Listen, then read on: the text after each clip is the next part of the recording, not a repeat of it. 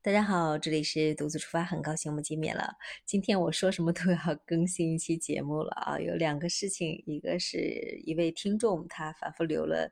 几次的言，我觉得很感动。他留的言特别的诚挚真诚啊！我本来答应他说昨天一定要更新一期节目的，但是昨天时间时间真的是实在太晚了，赶不到十二点之前更了，所以我就说今天晚上吧，今天晚上跟大家多聊一聊。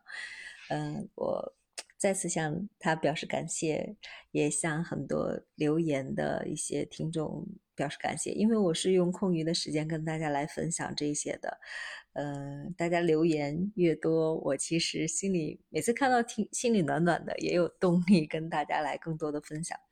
这两天的话，除了呃工作上的一些事情，还有就是呃独自出发泰国的那个专辑，大家。有听啊，音频，因为那个专辑已经很长时间了，现在又录了视频，短短的小视频，在抖音啊，还有视频号，就是独自出发上面去播啊视频。对，有有几位比较熟的听众就说：“哎呀，终于见到真容了。”其实因为出不去嘛，所以只能是呃很简单的跟大家来聊一聊，分享分享。呃，也很期待以后能在行走的路上再。再去拍一些东西分跟大家一起来分享吧，不知道那天什么时候会来，但是还是心里充满着期待。其实，在分享独自出发的一些视频，包括泰国这两天，因为录了一些关于泰国的，我当时有在想要不要把之前的视频分享一些，因为很久没有外出旅行了。嗯，后来因为要尝试嘛，那就简单的露面跟大家分享了一下。大家如果感兴趣的话，可以可可以去看啊。呃，还有就是什么，又又不知道说到哪儿去了。我发现我脑子一到晚上就是混乱的。刚才感谢了那位听众啊，还要就是感谢大家，真的要特别感谢大家。我真的没有想到，嗯，这个独自出发，我们相当于我们独自出发。非官方的吧，就是个人随意分享的这个视频呃音频，能在喜马上面，呃前五十榜已经有咱们三个栏目长期霸榜了将近三个月了哦，我真的觉得挺意外的，一直都没有更新，斯里兰卡这个都很久没有更新了，排名还也还是十几，包括菲律宾呀，还有尼泊尔呀，还有什么的，就仅这几个。嗯，总而言之吧，真的是挺感动的，啊，我如果有可能的话，我会花更多的时间在这里跟大家来分享的，啊，当然了，也希望你们多多 催促我啊，因为我这个没有约束，真的是没有动力。大家经常催促我，会有一种约束感，还是会惦记着。就像今天，其实已经很累了，我当时都想 睡了，今天已经很。就躺在那里，我想呀，不行，我昨天都答应人家的没有更，我今天 说什么都要更一下。起来，现在嗓子能听出来是有一点点那个沙沙哑的，所以大家就听不太清楚的话就包包含。哦，对。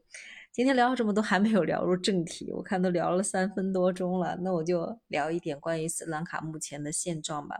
斯里兰卡的话，那边人不是都穿那种纱丽吗？其实就是女女的布包裹的那个，大家知道吧？就是，呃，我脑子已经，我脑子已经已经已经有点那个，就是那个呃纱丽啊，纱丽，它的整个纱丽价呢，最近都比较高价格，它其他的也涨，纱丽价格。涨了之后呢，他们允许他们的女公务人员去偏穿那个便装上班了。在之前的话，就是这个女性很多场合她必须要去穿穿那个纱丽的啊，所以这也就侧面反映了一个斯里兰卡其实现在目前有关于经济啊，包括进口方面的这个压力还是蛮大的。我感觉啊，用不了多久，他们肯定要会开放一些进口的一些限制约束，所以也是为了促进经济。你看，他们连沙粒这个价格都已经开始增了，都不是说鸡蛋啊、油啊什么的，沙粒在他们也是一种象征嘛。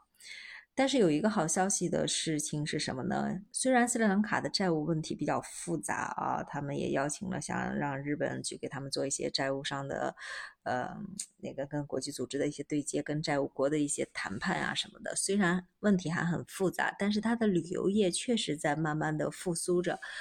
在疫情之前呢，去往斯里兰卡旅行的最大的嗯国国家，基本上人口啊，就去去的就是咱们国家跟印度是他们的呃客源的主要来源国，呃，接下来就是像乌克兰呀、俄罗斯呀，还有中东那边的，还有就是英国，英国人很喜欢去斯里兰卡，嗯。现在疫情过后，最近其实航班有的都在增多了，包括俄罗斯去往斯里兰卡的航班也多了。斯里兰卡十月份，呃，十月份的话，俄罗斯从斯里兰卡去俄罗斯的航班也就开放了。嗯，比较方便了。那里的游客呢，现在其实是慢慢在增多的，因为去到斯里兰卡现在不用怎么去有太多的防疫政策了，就是你只要打了两次的疫苗，然后呃十四天之后你就可以去入境了，也不用去核酸检测什么的。再加上前几天我跟大家分享的就是它的政策，签证延长了时间，那个是比较很有刺激。刺激效果的啊，呃，英国的一些人最近去的也比较多，呃，我感觉马上欧洲那边的人去的估计还会更多，因为，嗯，大家都知道那个天然气，他们欧洲那边取暖的问题嘛，所以肯定斯里兰卡现在的气候也比欧洲好，可是好多了，所以不，我感觉就是欧洲那边的人肯定会，嗯，去斯里兰卡去。过过冬啊什么的，毕竟物价各方面还是很超值的，气候啊什么也刚好就跟欧洲那边的冬天就就嗯避免了那个高额的采取暖费。我这是我个人的推断啊，因为俄罗斯现在去到的人已经多了，呃，乌克兰呀，呃，英国英国去到的人也也开始多了，甚至有朋友说，呃，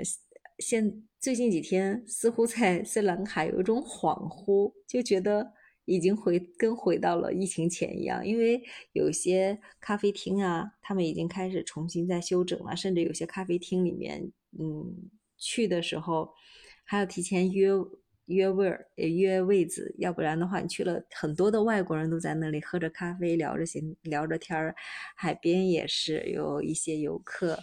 呃，看着都很放松，并且一待。就是问到他们都是很长期要待在那里待的，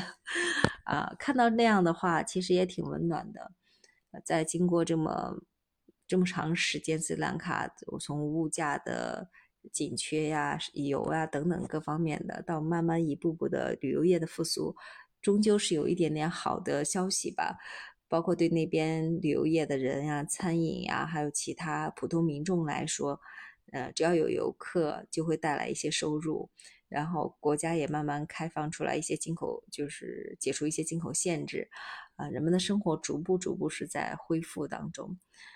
哎，寒冬要来了，不知道接下来的几个月的生活究竟会发生什么样的一个变化，但是还是期待远在斯里兰卡的人们能够，